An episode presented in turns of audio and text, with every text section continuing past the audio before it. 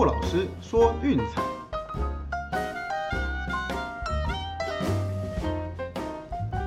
看球赛买运彩，老师教你前往拿白。大家好，我是骆老师，欢迎来到骆老师说运彩的节目。那昨天市场的推荐呢，一共是两胜一败一平，我每一场比赛都都很刺激啦。好，那我们先来简单回顾一下哈。那第一场比赛是那个 NBA 的部分，密尔瓦基公路，看这比数你一定不会相信。八十六比八十三险胜布鲁克林篮网，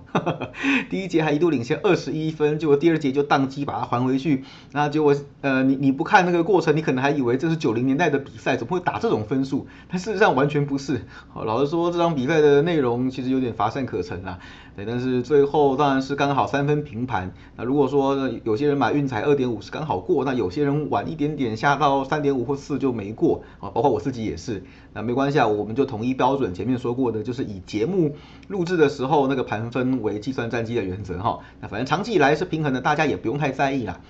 那至于说第二场比赛呢，犹他爵士一百一十七比一百一十一击败快艇过盘，哦，这场比赛真的是有意思了，就是呃动不动就是那个呃十几分来回的，哦，从领先呢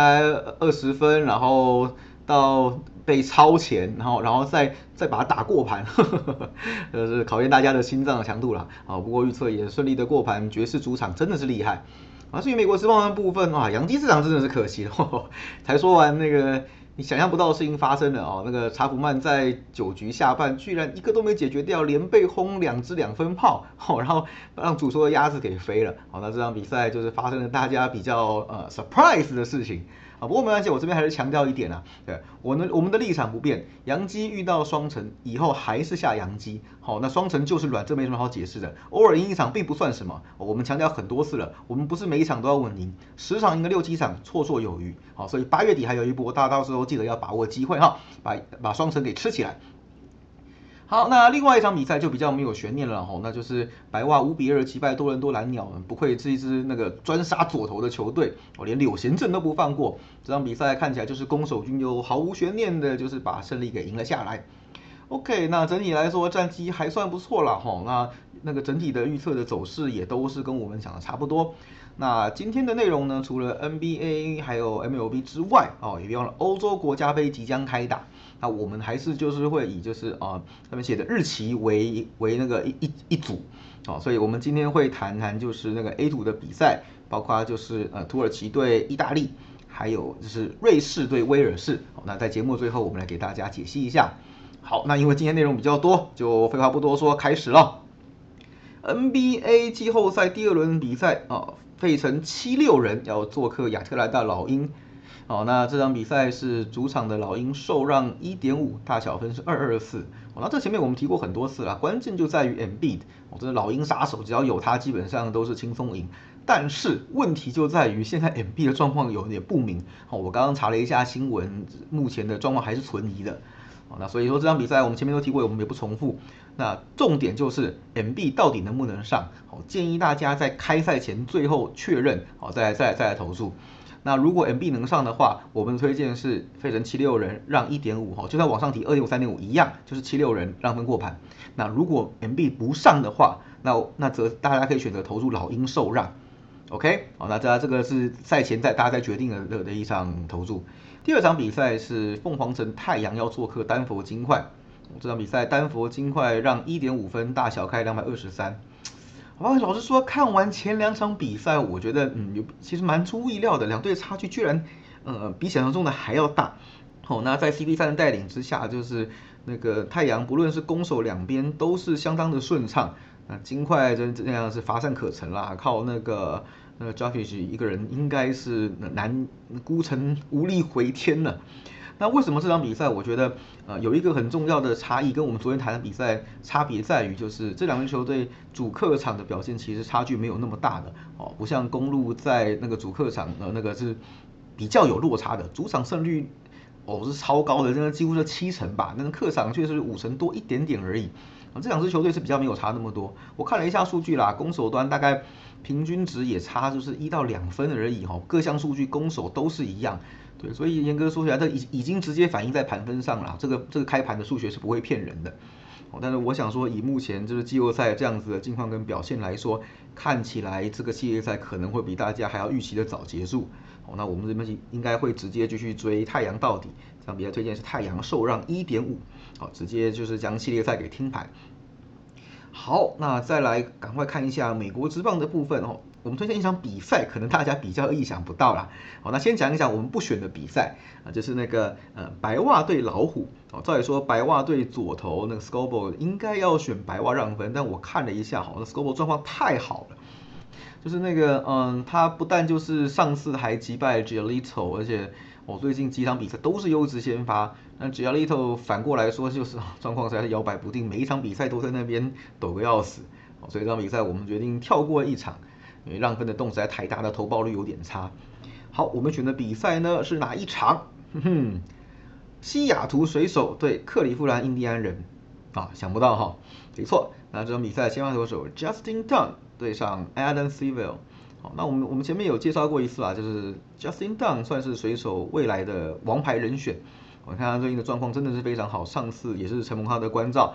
那啊，你看到他本季的先发虽然都没有投投满六局了，但是失分都在三以内，尤其最近五场先发失分都在二以下。那最棒的一点呢，是他被长打率很低很低，哦，所以我想这个应该是能够控制失分一个很重要的原因。那至于 c v l 最近是状况是比较摇摆不定了，哦，连续两场先发都是投六局掉四分。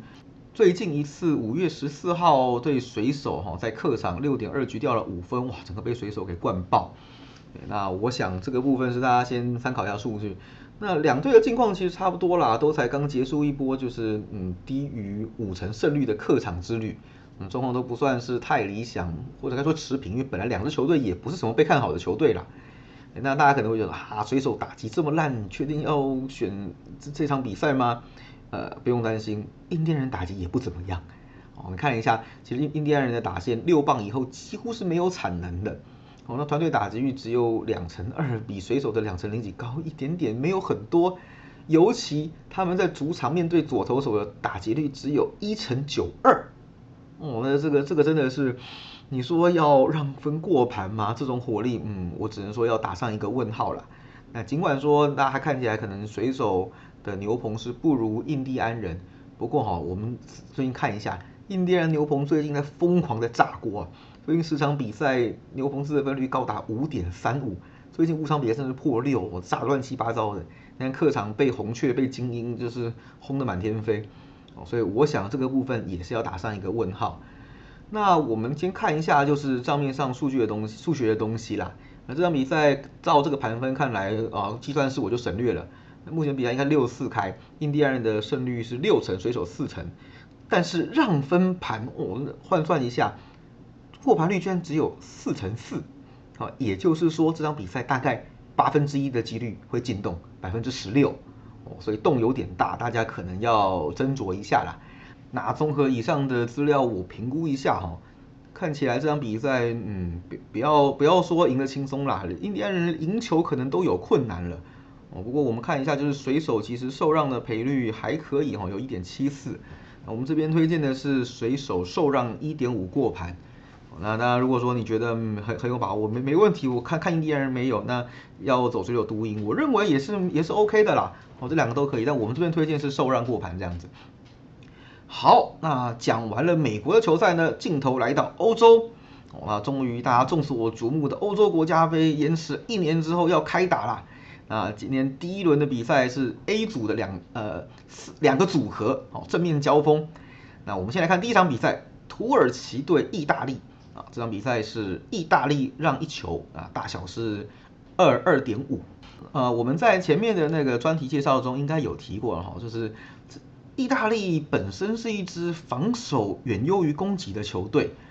那那个你看到他们的后卫跟门将，那甚至说呃中后中后场都很强大。就是缺乏了一个得分的箭头啦，大部分会比较稳扎稳打，好偏防守的。土耳其我们也介绍过，这是一支异军突起的球队哈。我这边简单的一些东西给他们看一下，哦，翻一翻这几场土耳其的比赛哈，他们最后两次输球是在去年下半年对匈牙利，好，除此之外连友谊赛没有输过。好，从那个呃那个欧洲的呃国家杯到那个世界杯的外围赛，嚯，很久没有输球了。他们状况一直相当稳定啦。啊，但是其实我也有注意到一个特性，他们就除了说二零一九年对小组赛对那个摩尔瓦多这个呃你可能没听过名字的球队啊踢到四比零之外，好，每一场比赛基本上那个总分呃都是在两分以内，好，所以就说这样嘛，他们算是一支就是攻击不算顶强，但至少防守还算稳健的球队。好，那意大利那其实也有异曲同工之妙，你看看一个非常神奇的一个数据。意大利从去年下半年那个复赛到现在哈，所有正规赛哦，所以我讲正规赛友谊赛不算哦，赢球全部是二比零，这个我这个简单翻一下给大家看，实在是太可爱了，就是每一场比赛都是二比零、二比零、二比零跟二比零。好，那就算不是二比零的跟那个比赛，也是一比一，好，就是总分都在小于等于二。从二零一九下半年到现在，好，所所有的得分都不超过二。唯一一场例外是一比零赢荷兰哦，还是小于二，好，所以说基本上就像我前面强调的，他们是中一支守优于攻的球队，进攻得分的话不太可能像比如说哦那个比利时啦，好像德国啦这样疯狂的进攻去踢爆对手，哦这是完全不同的风格，所以基本上呃我不认为说这场比赛在这种组合的情况下会有大量得分出现，所以因此我们主要推荐是小分哈，呃二二点五小。也就是刚好两球的话赢一半。好，再来看另外一场比赛，威尔士对呃瑞士。嗯，这场比赛是在中立的球场进行，因为有些地区是因为防疫的规范哈，所以不得不移师到中立的球场去举行。那这场比赛主场的威尔士受让呃平半，就是零加零点五。好，那大小是一点五二哦，这个真的也是很小很小了，看看不太出来。这确实也合理，因为威尔士毕竟就是靠 Gareth Bale 一个人在得分，所以。嗯，也不太可能会出现什么大高比分、大量得分的一种状况。哦，那我们简单的看一下哈，那其实威尔士嗯，在正规赛看来看去，真的只能欺负弱队啦。你看赢了球队，捷克算是最算是稍微强一点点的，其他什么芬兰、爱尔兰、保加利亚啊，其他遇到强队什么比利时，基本上都是被修理了。啊，我们在那个前面的专题有介绍过了哈，这两支球队。那瑞士，我认为那是呃，我认为啦，是一支相当稳健的一个一支球队哦，就是攻守各方面的战力都是相当的平衡哦。那他们其实你看，其实也是很久没输球了啦，最后近一次输球是在二零二零年的那个欧洲国家杯，是面对西班牙零比一惜败哦，他们是对德国两场三比三、一比一都还能踢平呢。简单讲说，这支球队我们在我们也介绍过了，就是说，他球员的组成大部分来自于德甲哦，所以就彼此之间的默契其实是相对来说是比较好的，并没有特别明显的缺点。那当然也没有什么一枝独秀的问题啊，所以说基本上我们还是认为说这支球队是一支相当值得投资，而且表现应该会是相对稳定的一边。啊，两场比赛哈，我们都没有谈就是对战历史记录，因为我查了一下，都是已经是。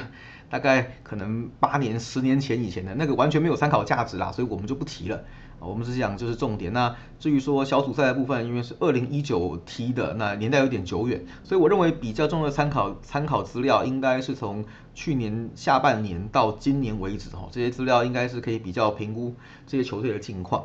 好，那我们这场比赛的推荐是瑞士让让球平半，也就是平手是输一半，一分全赢。OK，好，那我这边也补充说明一下哈，就是我们一再强调说这个频道的重点是在于运彩，所以说呃我们当然也可以花就是半个小时一个小时去介绍一支球队、介绍球员的运动专题，这没问题。如果大家有兴趣，可以私下告诉我，我可以跟大家聊一聊。不过重点我们还会放在运彩的投资上面哈，所以我们那个部分我们就不不提太多，我们谈的就是如何在运彩投资上去获利去赚钱。好，那我们这边也说明一下。欧洲国家杯的计算，呃，我我就把它另外拉出来了，战绩的计算部分，啊，因为毕竟这个是国际赛，老实说变数比较大，我还是建议大家焦点放在就是例行赛，哦，那种就是每天在对战，数据比较完整，参考值比较高的那种那种球赛，好，那这个我们就是纯属娱乐啦，哈，我们战绩是分开计算，那给大家参考一下。好，那最后来帮大家总结一下今天的推荐哈。NBA 的部分呢，哈，第一场比赛先看 MB 的会不会上，MB 会上七六人让，MB 不上老鹰受让。那第二场比赛就是呃凤凰城太阳呃受让一点五。那美国之棒的部分，西雅图水手受让一点五。欧洲国家杯，土耳其对意大利二二点五小分。呃，第二场是威尔士对瑞士，瑞士让球平半。OK，都记好了吗？好了，那就希望这些内容对大家有帮助。那晚上也能够开开心心的一起看球赛，哦，聊运彩。喜欢的话呢，不要忘记订阅跟分享我们的频道哦。啊，我是陆老师，今天的节目到这边告一个段落，我们下次见，拜拜。